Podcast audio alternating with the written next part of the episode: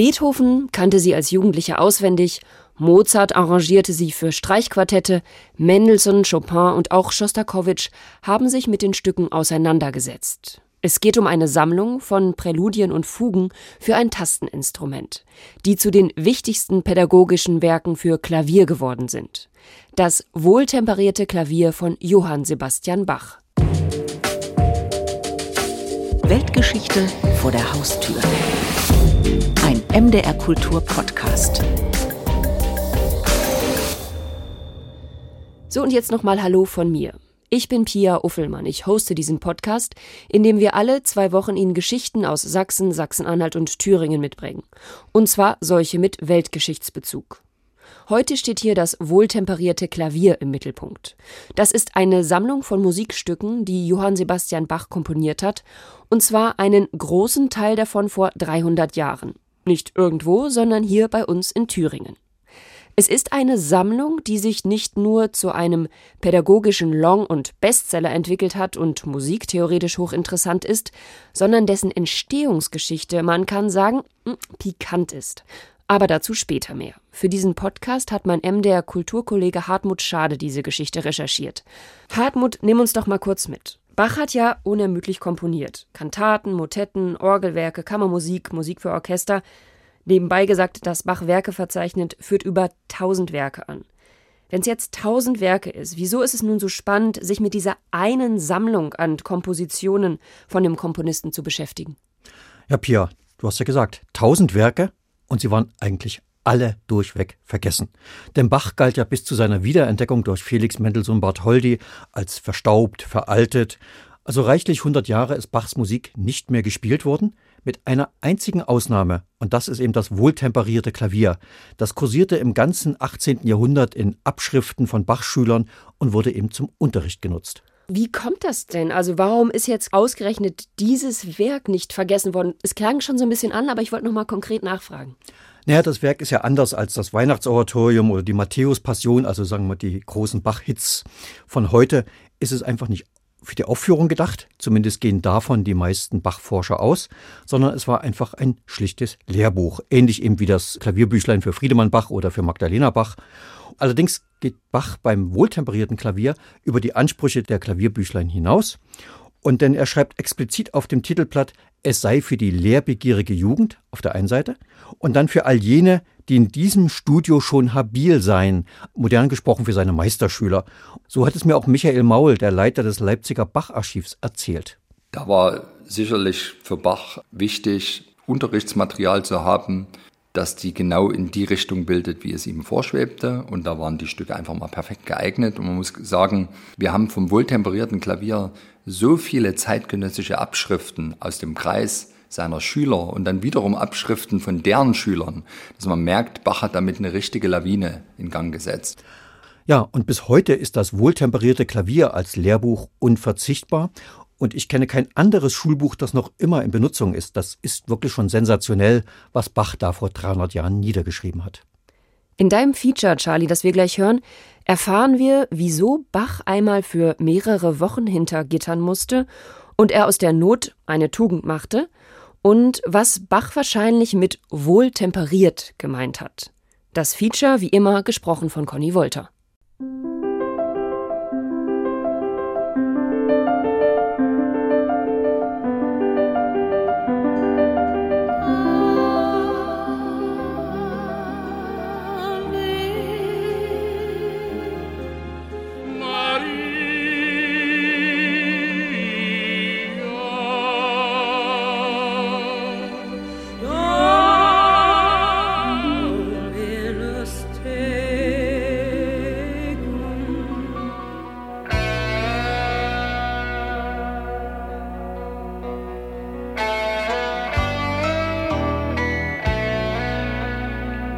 Schrieb Bach das Cedo-Präludium wirklich für Nana Mouskouri, die Kelly Family oder die Purple-Gitarrist Richie Blackmore? Gehören Sie, wie Helene Fischer, Shirley Bassey, Placido Domingo oder Charles Gounod, der es mit dem Ave Maria-Text unterlegte, tatsächlich zur lehrbegierigen musikalischen Jugend, für die Bach die 24 Präludien und Fugen durch alle Tonarten schrieb?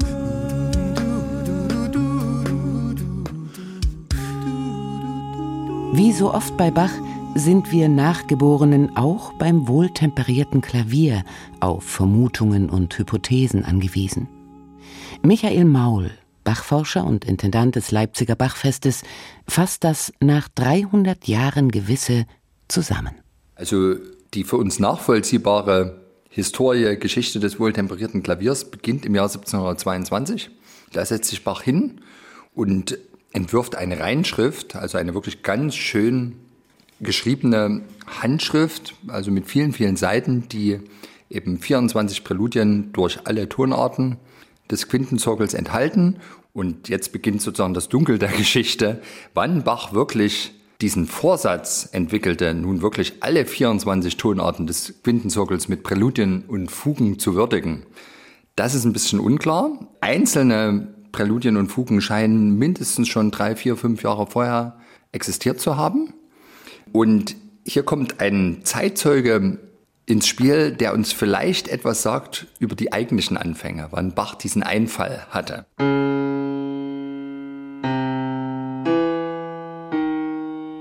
Der Zeitzeuge ist Heinrich Nikolaus Gerber. Er studiert in Leipzig Jura und nimmt nebenbei Unterricht bei Bach. Sein Sohn Ernst Ludwig wird als Musiklexikgraph berühmt.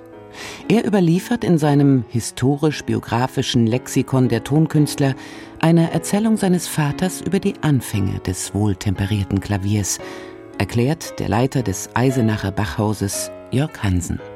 Wenn man den Bericht von Ernst Ludwig Gerber glauben will, dann hat er das Werk aus Unmut und Langeweile geschrieben. Und zwar an einem Ort, wo er keinen Zugang zu musikalischen Instrumenten hatte. Nachweislich langweilt sich Bach auf der Kurreise des Köthner Herzogs nach Karlsbad.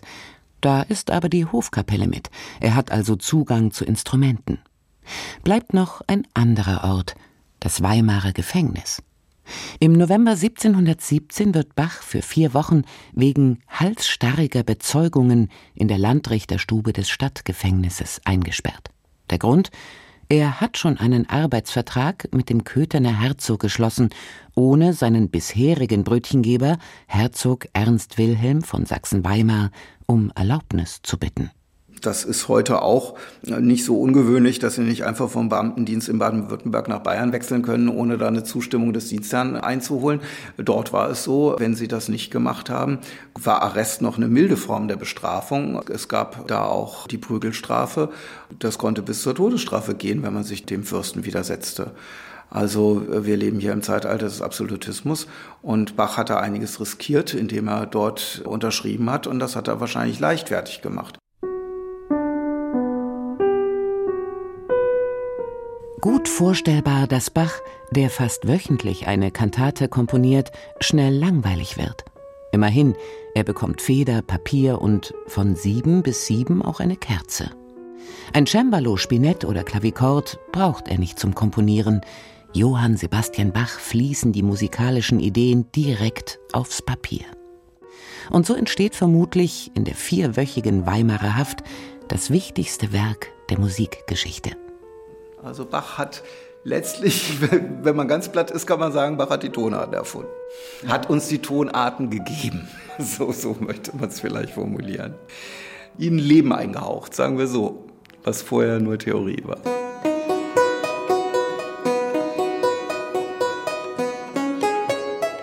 Bernhard Klaprott lehrt historische Tasteninstrumente am Institut für Alte Musik der Musikhochschule Weimar. Auf das Interview stimmt er sich am Klavikord mit dem C-Dur-Präludium aus dem wohltemperierten Klavier ein. Ja, das spielt eine große Rolle, nicht nur für mich selber als Musiker, sondern besonders auch hier in der Hochschule, in der Cembalo-Ausbildung. Das wohltemperierte Klavier ist seit 300 Jahren als Lehrbuch der lehrbegierigen musikalischen Jugend unverzichtbar. Robert Schumann lobt es als für ewige Zeiten geschrieben. Gattin Clara lässt ihre Schüler das Legato-Spiel anhand der C-Moll-Fuge üben. Beethoven kann als Elfjähriger alle 24 Stücke auswendig und der Dirigent Hans Bülow adelt es als Altes Testament des Klavierspielers. Und auch heute ist es für angehende Komponisten und Pianisten unentbehrlich, sagt Professor Bernhard Klapprott. Ja, in erster Linie denke ich die verschiedenen Stile, die hier im wohltemperierten Klavier kulminieren. Man betrachte sich zum Beispiel mal die Fugen, denke an Cis-Moll, an die Cis-Moll-Fuge im ersten Teil des wohltemperierten Klaviers. Wie sehr anders ist das, wenn man das vergleicht, dann zum Beispiel mit dem G-Dur, mit der G-Dur-Fuge. Das ist eine sehr instrumentale, lockere Spielfuge und schon allein diese beiden Phänomene sind ein gutes Lehrbuch. Wie kann man tatsächlich mit unterschiedlichen Kompositionsarten, unterschiedlichen Stilen umgehen? 24 Präludien und Fugen durch alle Tonarten von C-Dur bis H-Moll umfasst das wohltemperierte Klavier.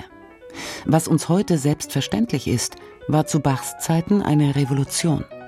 Warum das so war, dafür muss man ein wenig in die Theorie eintauchen. Das westliche Tonsystem besteht aus Halb- und Ganztönen.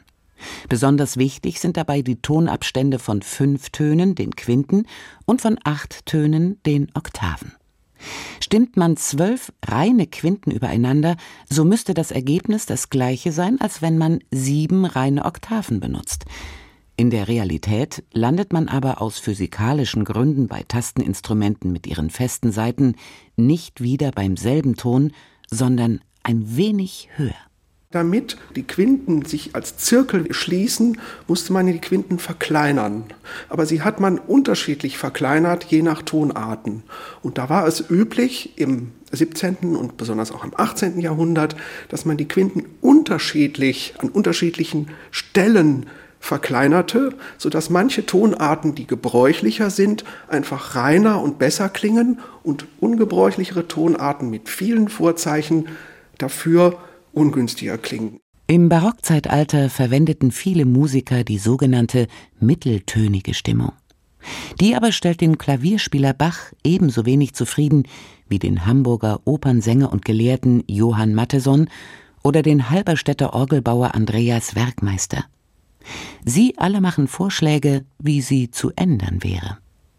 Bach setzt sich mit seinem wohltemperierten Klavier durch. Er hat geschaut, wie kann ich die Quinten so einteilen, so mäßigen, so zweckmäßig einteilen, dass die Tonarten unterschiedlich klingen, aber die entlegenen Tonarten mit den vielen Vorzeichen im wohltemperierten Klavier, sprich Cis-Dur, Fis-Dur und so weiter, auch noch gut klingen.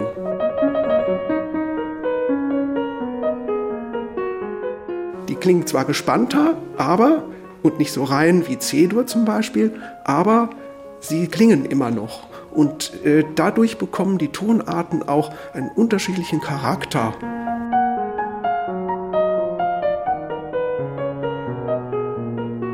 Wohltemperiert nennt Johann Sebastian Bach seine Stimmung. Ein Begriff, den als erster Andreas Werkmeister in seiner Orgelprobe oder kurze Beschreibung, wie ein Klavier wohl zu temperieren und zu stimmen sei, verwendet. Temperieren kommt von mäßigen, etwas ins richtige Verhältnis bringen. In dem Fall eben die Oktaven so wohl zu temperieren, zu bändigen, dass alle Tonarten gespielt werden können. Das ist schon ein Statement. Das sagt er auch zugleich, Leute, ich bin der Herr über den Quintenzirkel. Und daher ist dieser Titel, das wohltemperierte Klavier, eigentlich eine gewisse ja auch Provokation, weil tatsächlich man sich damals gefragt haben wird, und wir Bachforscher fragen uns das bis heute, wie hat der Bach eigentlich, wenn er wirklich die ganze Sammlung am Stück aufgeführt hat, ohne dazwischen zu stimmen, zu verstimmen, das Instrument, wie war dann eigentlich das Instrument gestimmt? Was für eine Stimmung schwebte ihm vor, dass das funktioniert hat?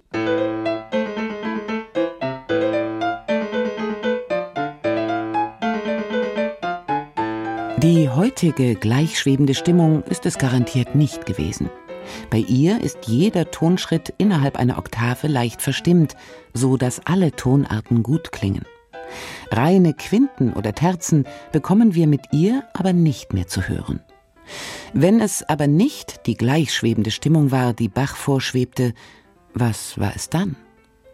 Sohn Karl Philipp Emanuel, einer der berühmtesten Klaviervirtuosen seiner Zeit, klagt beim Klavierstimmen habe er es seinem Vater nie recht machen können.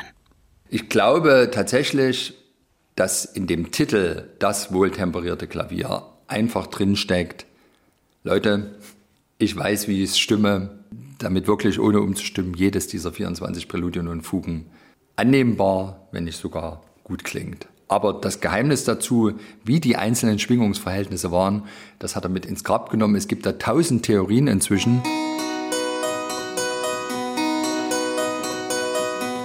Die Bach-Lehmann-Stimmung beispielsweise. Das Spinett im Eisenacher Bachhaus ist so gestimmt, auf dem Michael Meissner bei den stündlichen Konzerten spielt. Barney Lehman ist ein amerikanischer Musiker, dem die elf Kringel auf der handschriftlichen Niederschrift des wohltemperierten Klaviers keine Ruhe ließen. Er glaubt, sie verraten, wie Bach sein Klavikord oder Cembalo stimmte.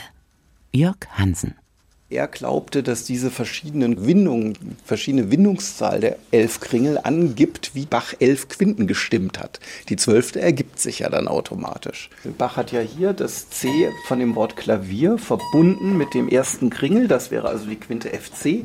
Ab der Quinte FC dann fünf Quinten etwas geschärft und dann drei reine Quinten, das sind Kringel ohne jegliche Verzierung und dann sind so drei Kringel mit kleinen Verzierungen, die sind also etwas weniger stark geschärft. Und das ist wohl temperiert und so ist, sind unsere Instrumente heute gestimmt und es klebt.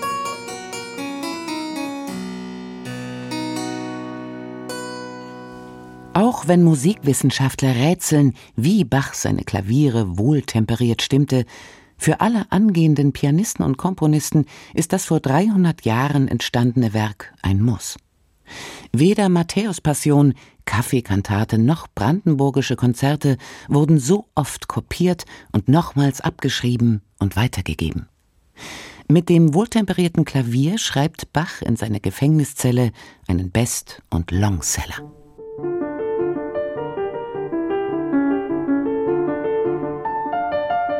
Wenn jemand in der Lage war, diese Präludien und Fugen, die nicht leicht sind und die auch sehr jeweils gegensätzliche Gattungen präsentieren.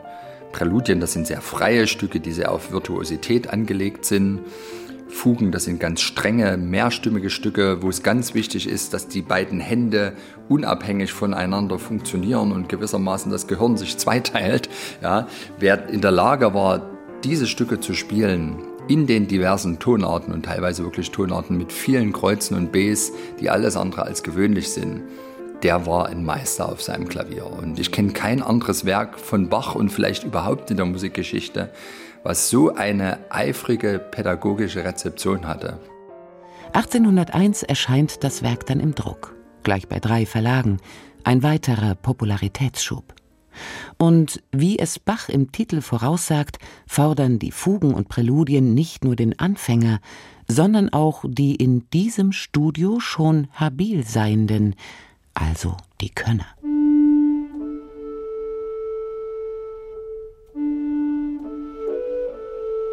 Man kann das verfolgen durch das 18., 19., 20. Jahrhundert.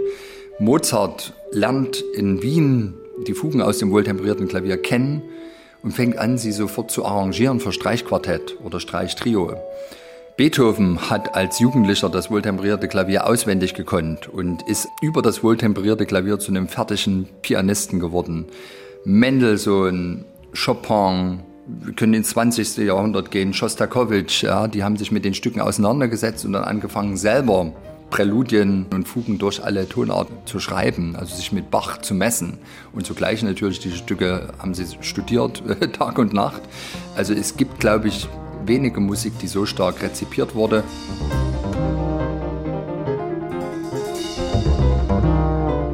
Man könnte mehrere Konzerte nur mit den Bearbeitungen oder von Bach inspirierten Präludien und Fugen durch alle Tonarten bestreiten. Wobei bis heute bei den Bach-Forschern umstritten ist, ob Johann Sebastian an eine konzertante Aufführung gedacht hat oder es für ihn nur Übungsmaterial war.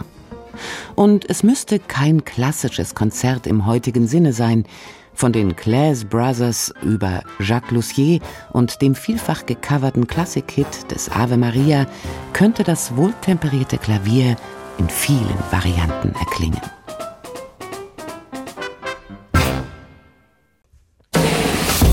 Weltgeschichte vor der Haustür. Ein MDR Kultur Podcast.